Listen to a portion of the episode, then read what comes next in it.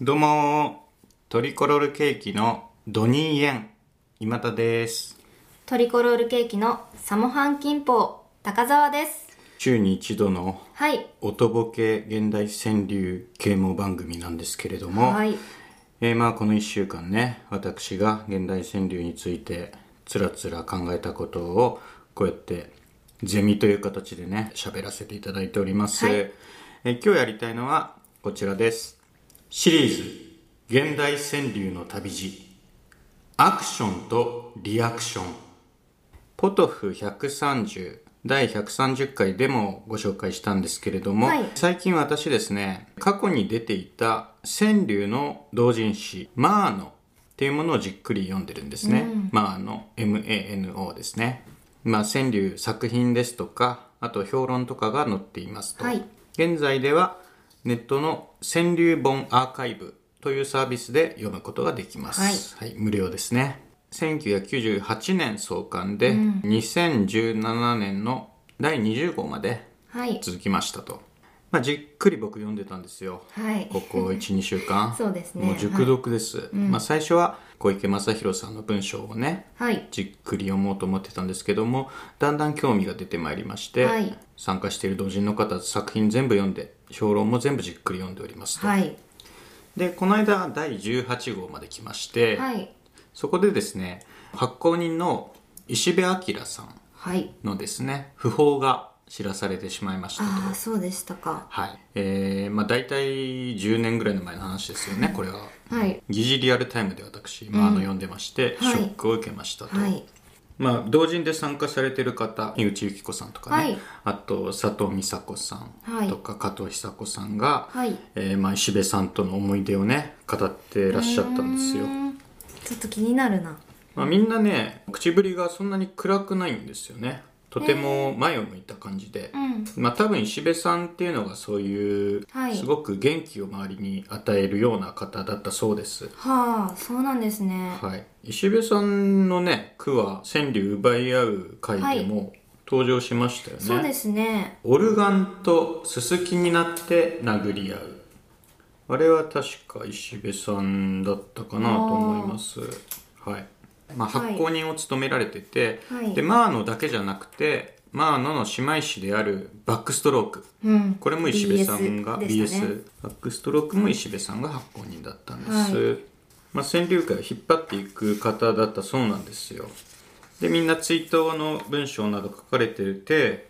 で小池さんも同人として参加してるんだけど、はい全然石部さんのことにその号で触れてなかったのよあそうでし不たか法にあの自分の評論を書くばかりで全然言及してなくて、はいまあ、小池さん確かに同人なんだけどちょっと後から入ってきたのね、あまあそうなんですねはいだからあまあそういう距離感なのかとあんまり慣れ合わない感じなのかなって思ったんですよ、はいでまあそんなに石部さん詳しく知らないから、はいあのどういう方だったんだろうと思って、まあ、ネットで検索したんですね、はいまあ、いろんな方が追悼されてたりするんだけど、はいその中に小池さんのブログがヒットしたの追悼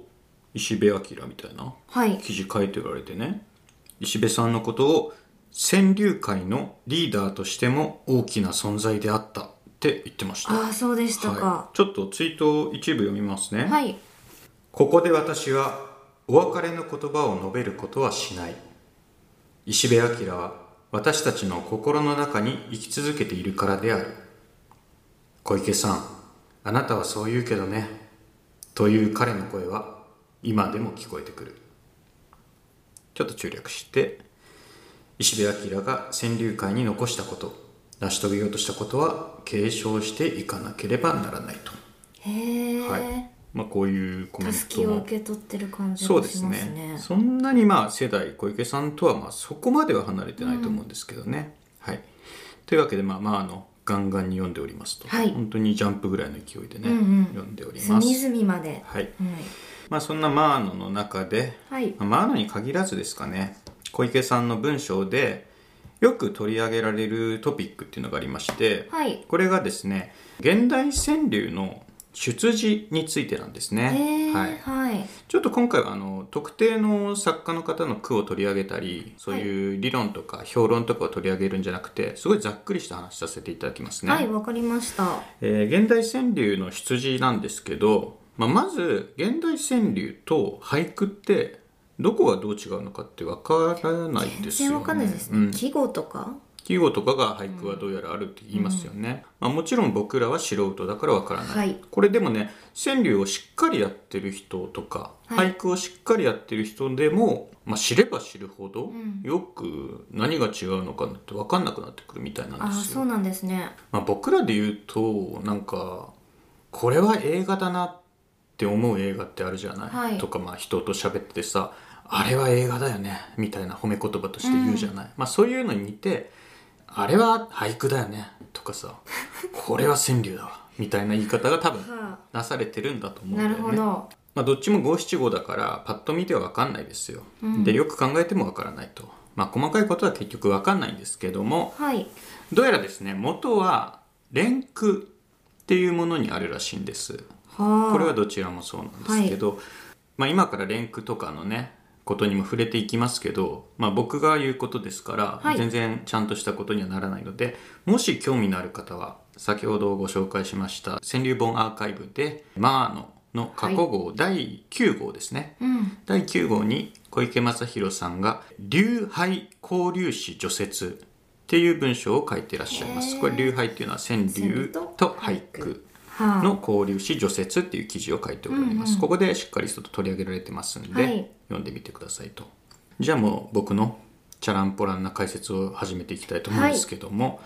えまあ連句っていうのがあるんです。はいこれ昔は連歌って言ったのかな？レンガっていうのは聞いたこと聞いたことあるよね、ありあまのすはい。連続する歌と書いてね、はいで連句っていうのが今あるらしくて一般社団法人日本連句協会っていうのがあるらしいんですよへーこれまあホームページっていうのも検索したらあって、うん。で家出る時に読んできたんですけども、はい。この協会がね会長さんがいらっしゃって、はい副会長さんとかもいてねはい。でこの副会長さんの名前が小池正弘おや。親っていうね、まあ、同姓同名なのかあんまふざけるとよくないか、まあ、ご本ご本人なんですね、はいまあ、元は連句の方なのかなだうかーらん。で、えー日本連句協会のホームページにそのものズバリ「連句とは」という項がありましたので、はいえーそちらちょっと読み上げさせていただきます、はい。それは幼い頃のしりとり遊びのようにできるだけ素早く応じて前の句とは関連があるが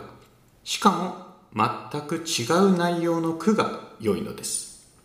そして何人かで長句と短句を交互に繰り返します長い句と短い句を交互に繰り返します、この問答風の文芸は600年も前から伝わってくるうちにいくつかの約束事ができました。かっこ式目はい。ができました、えー形式も30種類ほどあります連句の楽しみの大部分をなすのは連想飛躍によって思いもかけない別世界が繰り広げられることですと、えーまあ、つまり連句っていうのはですね、まあ、長い詩なんですよ、はいえーと五七五七七で終わらないんですはい五七五七七でまた五七五七七五七五七七とこれ連想をどんどんどんどんつないでいく、まあ、マイクリレーしていくみたいなうん感じらしいんですね、まあ、これが一応連句の紹介ですとあんまり、はいあの重箱の隅をねつつくような質問は控えてくだえさいよ、ー、なんかこれを聞くと、はい連想飛躍によって思いもかけない別世界が繰り広げられるうんを五七五に全部収めたものが現代川柳のように聞こえますね。今説明してるのは連句ですからねあはい、まだあわかります。はい、ここから発生した別のジャンルの文芸っていうのが2つありますとはい一つが俳句一つが川柳ですね、その後の現代川柳ですねで俳句っていうのは連句の中で発句っていうものから発生してますと、はいえー五七五七七五七五七七とずーっと続いていくのが連句なんですけども、はいその一番最初の五七五これがホックこのホックから発生したのが俳句で川柳っていうのはまあその北句以外の部分です五七五は一番最初に来るとで七七五七五七七とずっと続いていきますよね、はいこのずっと続いていく中の一部を取り出したのが川柳、うんえー開くっていうらしいですあの平べったい句ですね、はい開くまあ平場の平ってことでしょうね、うんえー俳句と川柳にはそういう違いがあるとこれをね私なりの言葉で言いますと、はい俳句というのは何もないところに一歩目を踏み出すことアクションですね、うんで対する川柳というのはすでにそこに存在する何かに対する反応リアクションなんですはい俳句はアクション川柳はリアクションが元々の性質としてあると、はいそこから紆余曲折それぞれ成長してったり重なり合うようなところがあったりして今こうやって見分けがつかないぐらいよく似ている五七五になっているということなんですね、まあ僕の理解ですよもちろんね、はい詳しいことは分かりません間違いや何かご意見がありましたら、はいぜひお便りを私の方に優しい言葉でねはいいただければと思いますとはい、まああの川柳現代川柳のちょっと句会とか、まあ、ネットでもそうだしリアルでもそうだし僕ちょっと出入りしてるんですよ、はい確かに「大英」っていうのがあるんですよ「大」と「英」読むっていう字ね「はい大英」っていうのがあるんですお題を出してそれに対するリアクションで五七五を読むっていうことですね、うんお題がないパターンの句会もあるんですよ、はい句会というか、まあ、句会の中のコーナーみたいな感じでね、うん雑営お題のないノーテーマな川柳っていうのも元の何かに対するリアクションから生まれた文芸なんだってことを考えると、はいノーテーマの雑営っていうのも言ったらその今から雑営をするよっていう人が、はいその時点までに過ごしてきた人生とか、あのその区会のその場の空気とかうんに対する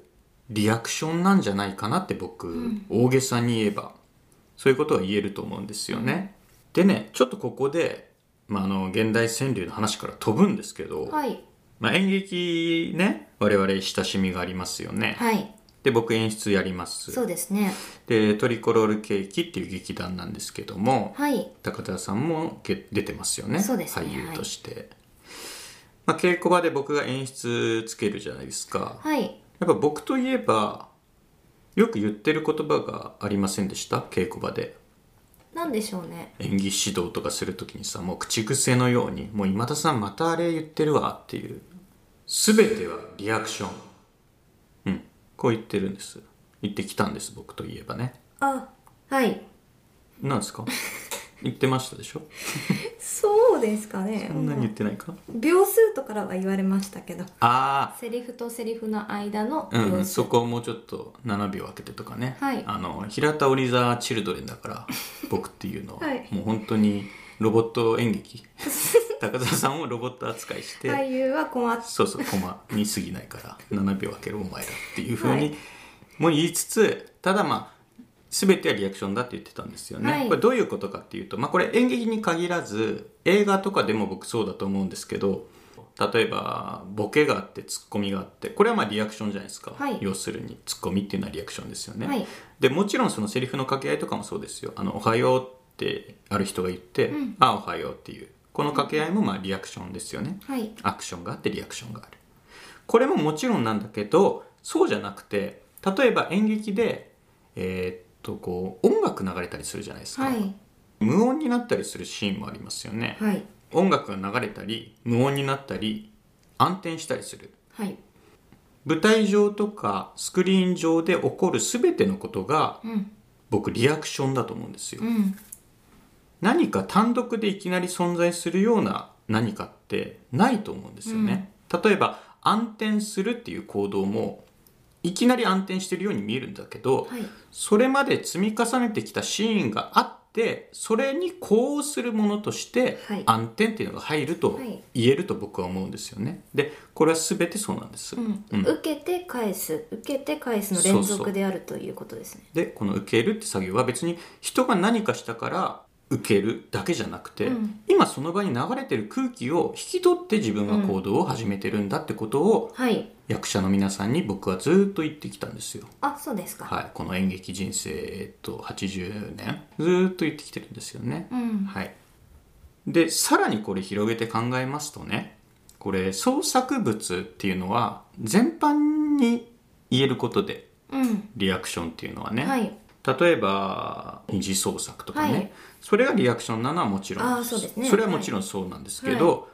何かを作るっていうのは何か自分が感じたからそれに対するリアクションとして発生してるんですよ、うん別に何かあれに捧ぐだとか直接これに影響しました影響を受けてやりましたとかじゃなくて、はいまあ、とかも含めてなんですけど、はい単に自分から自分の中からいきなりバンで湧いてきたものなんて本当はないんだよなね、いうん何一つないわかりますこれ、まあ、美術とかやってれば絶対そうだと思いますけどね、まあ演劇もそうだし映画もそうですはいもう創作物っていうのは全部そうだと思うんですよね、うん過去に映画の分野での話でしたけど今田さんが過去に全ての創作物はん二次創作ですみたいな、うんよあ言ってうまなしたこともおっしゃってたんですあけど僕がですかはいそれは二次創作素晴をらしいリですねアクションに,、がに置き換わっているまさにまさにそうです同じことですねはいやっぱ一貫してますね全てはリアクションって言ったり、えー、全ては二次創作だって言ったり、はいもう全く同じ意味ですよそれはうんうんでまあでって今言いましたけど特にこの先考えてないんですよねあ特に何知か、りきれとんぼはい、結論のある話ではなくてはい、知り切れとんぼですよ表現っていうのは、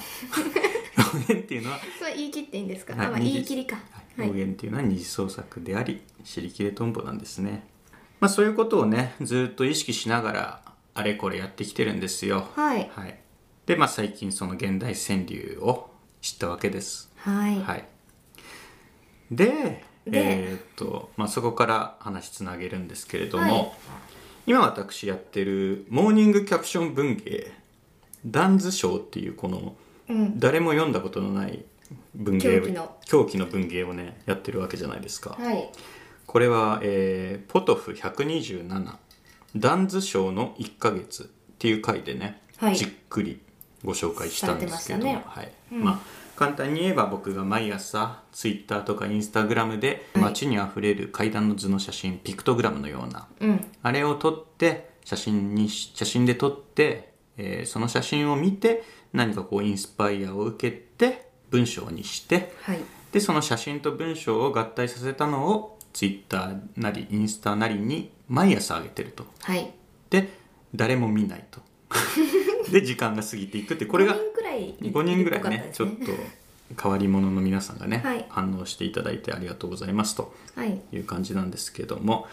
ねそのダンズ賞がですねえーっと今日が9月の1213 13です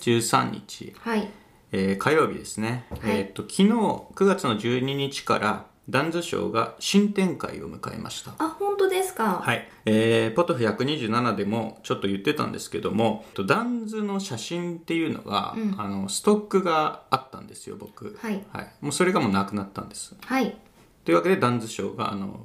完全沈 黙つい昨日からはい完全沈黙したんですけども、回転休業回転休業状態に入りましたと、はいただまあちょっと面白いでしょダンズショーってそうですねね面白いなんかまあやっていくうちにまたなんか見つかる気が僕はしてるから、はいちょっとここで「はい終わり」っていうのはちょっともったいない気がしそたうですんでねとまあ、毎日更新するのはちょっとお休みにして、はいダンズショーの写真っていうのをちょっと集める期間にしようと思ってるんですね、まあお休みですよ、はいお休み期間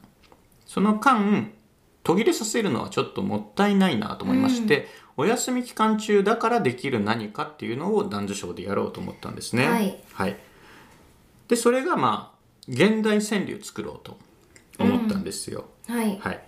えー9月の10日までずっと連続して42日間ダンズショーやってたんですね、はい42枚42セットのダンズショーが上がってきたんですはいその1枚1枚過去のダンズシャダンズショーの写真1枚1枚をお題として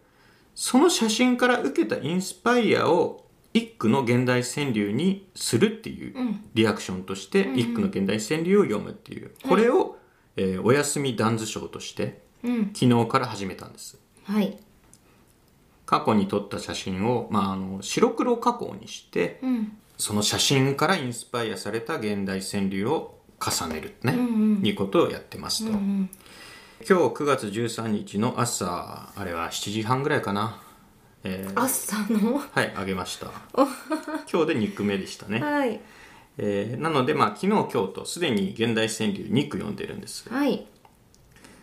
まああの評論も読んでるんですけど、まあ、よりよく評論も読もうと思うとやっぱ実際読むことも必要だなそうと思っでてすね行まっあたり来たりで、はい、それも兼ねてね、うんちょうど現代川柳読みたいところだったんで読んでみましたと、はいえーじゃあ紹介しますかあわわかりました、はい、あの何度も言うようにダンズ賞の写真に対するリアクションとして、はいこの現代川柳は読んだのでインスタとかはいツイッターをぜひ皆さんもねあのし時間をね有限な時間をドブに捨てる気持ちで、うんインスタグラムをぜひ覗いていただきたいんです、はいちょっと今僕も見ますねラジオポトフのインスタにあ上がってますねえーじゃあ昨日のお休みダンズショーですね高田さんにも見てもらいましょうはいえー学習塾のはい、階段、学習塾の1階にあったダンズの写真ですね、はい受付は2階にありますとポスターみたいな感じで、ダンズが示されていますと、はいでその写真を見て僕読みましたとはいあの白黒加工をしたらちょっと見えてくるものがあったんですねあそうですか、はい深海の学習塾の経営者深海の学習塾の経営者はいまあ、はい記念すべきお休みダンズ賞の第1句目ですねこれが、はいえー、とじゃあ感想の方を2 時間かけてじっくり述べてもらえます、えー、っと解釈解釈ですね読みの訓練なんかパンプアップできたとかこう嘘吹いてらっしゃったじゃないですか読みの筋力が高まったみたいなことをおっしゃってましたよねえーっとオーディエンス的な人たちこのオーディエンス側とプレイプレイヤー側が見えてでプレイヤー側っていうのが学習塾側の人たち講師であるとか経営に携わる人であるとかで、えーっとオーディエンス側っていうのは学習塾に通う生徒さんであるとか、えーっとその保護者だったりとかそういった側で深海の深海っていうか海の上の上での船でワイワイやってる人と海の下の方でなんかい支えてるような イメージがありましを受けましたなるほどねあの現代川柳の読みっていうのももちろんリアクションなんですよはい、この場合僕がアクションして高田さんが今リアクションしてくれたんですよね、はいなるほどこういう気持ちだったのか解釈される側の人っていうのはうんなんかオーディエンスがどうと かプレイヤーがどうとかはい言ってました、ああそうかなんかまあ全然それでいいそうそうです自分でもしてみみ見たらどうですかあのあ過去にじはくじかい自分でもうんうんやりましたやりましたね最初に、はい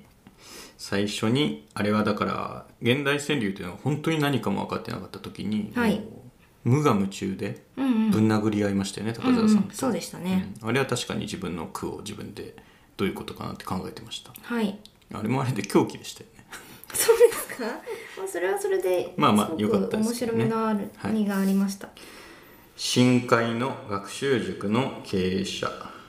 まあまあまあ、何がどうってことはないですよ。うん、正直。これはもうみんなそうでしょう。現代川柳読まれてる方みんなじ同じ気持ちでしょう。別に何か思いの丈をぶつけたりすることばかりじゃないでしょう。まあ自分でえっ、と川柳を解釈した時は、はい。自分から出た言葉にもかかわらず、うん。新しくその言葉が自分に向かってやってくるようなうん、いいですね。イメージが、イメージというか気持ちになったのでう、ん。なんか自分で読むっていうのはうん。それを楽しむってことでもあるなって思いました。なるほどね。うん言葉との、おーなんでしょう。フリスビーみたいな感じが。ああ、フリスビーが言葉ブーメラン。あ、ブーメランか。うん。一回投げて戻ってくるやつってブーなメラらンブーでメすかランだね。うんうんあはい、うん、なるほどね。はい、じゃあ、2句目。これは本日ですね。はい、えーっと、本日がだからお休み男女賞の2日目だから、こちらですね。えっとねなんか病院なのかわかんないんですけどはい集合診療施設っていう建物が、はいあの散歩してたらあって、うんうんまあ表示でねここは駐車場ですよとかここが現在地でここは駐車場ででここに階段がありますみたいな表示があったんですはいそこを写真に撮ってその写真を見て思いついたんですねはいえー、と階段の図の中でですね2人の人物がすれ違ってる絵が載ってたんですよはいそれを見てピンときて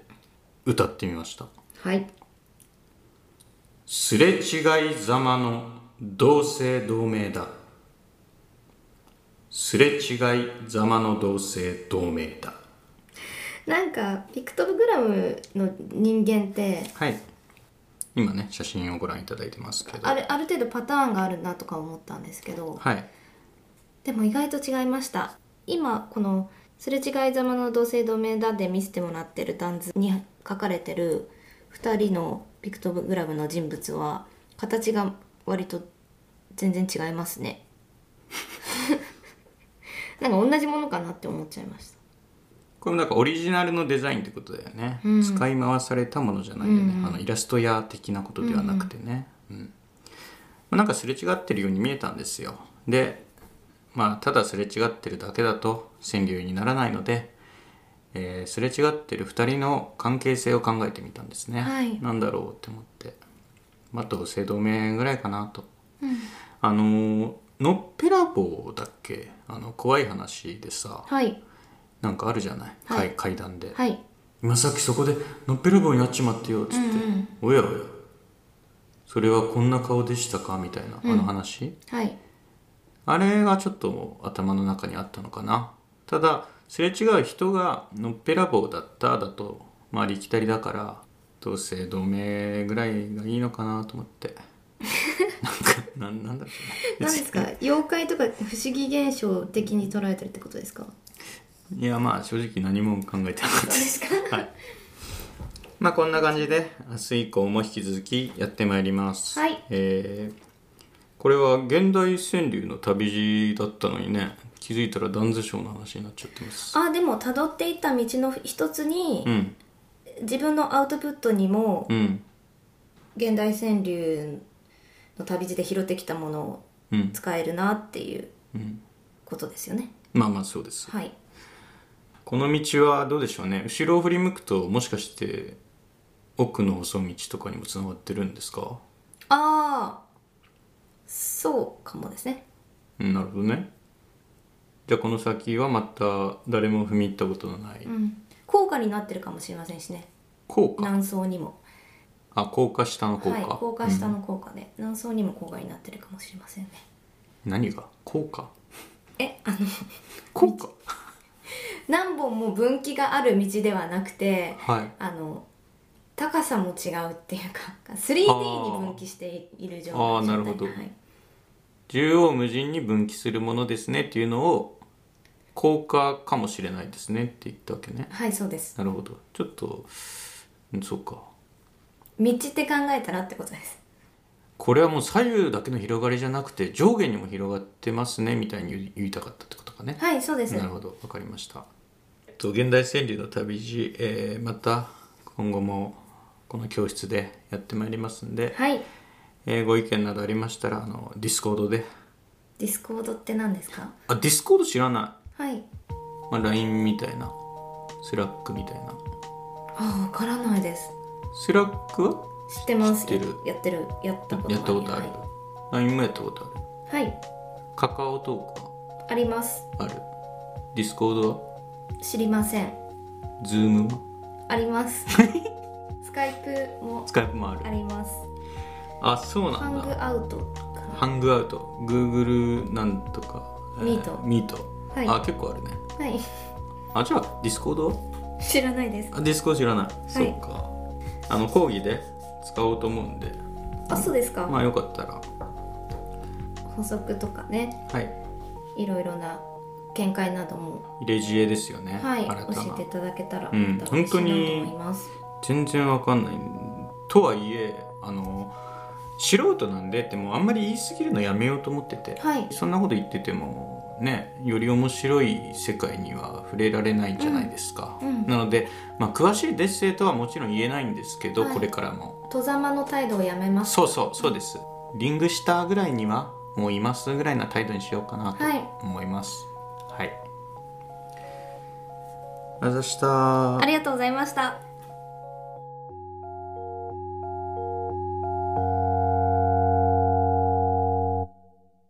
聞いていただきありがとうございます。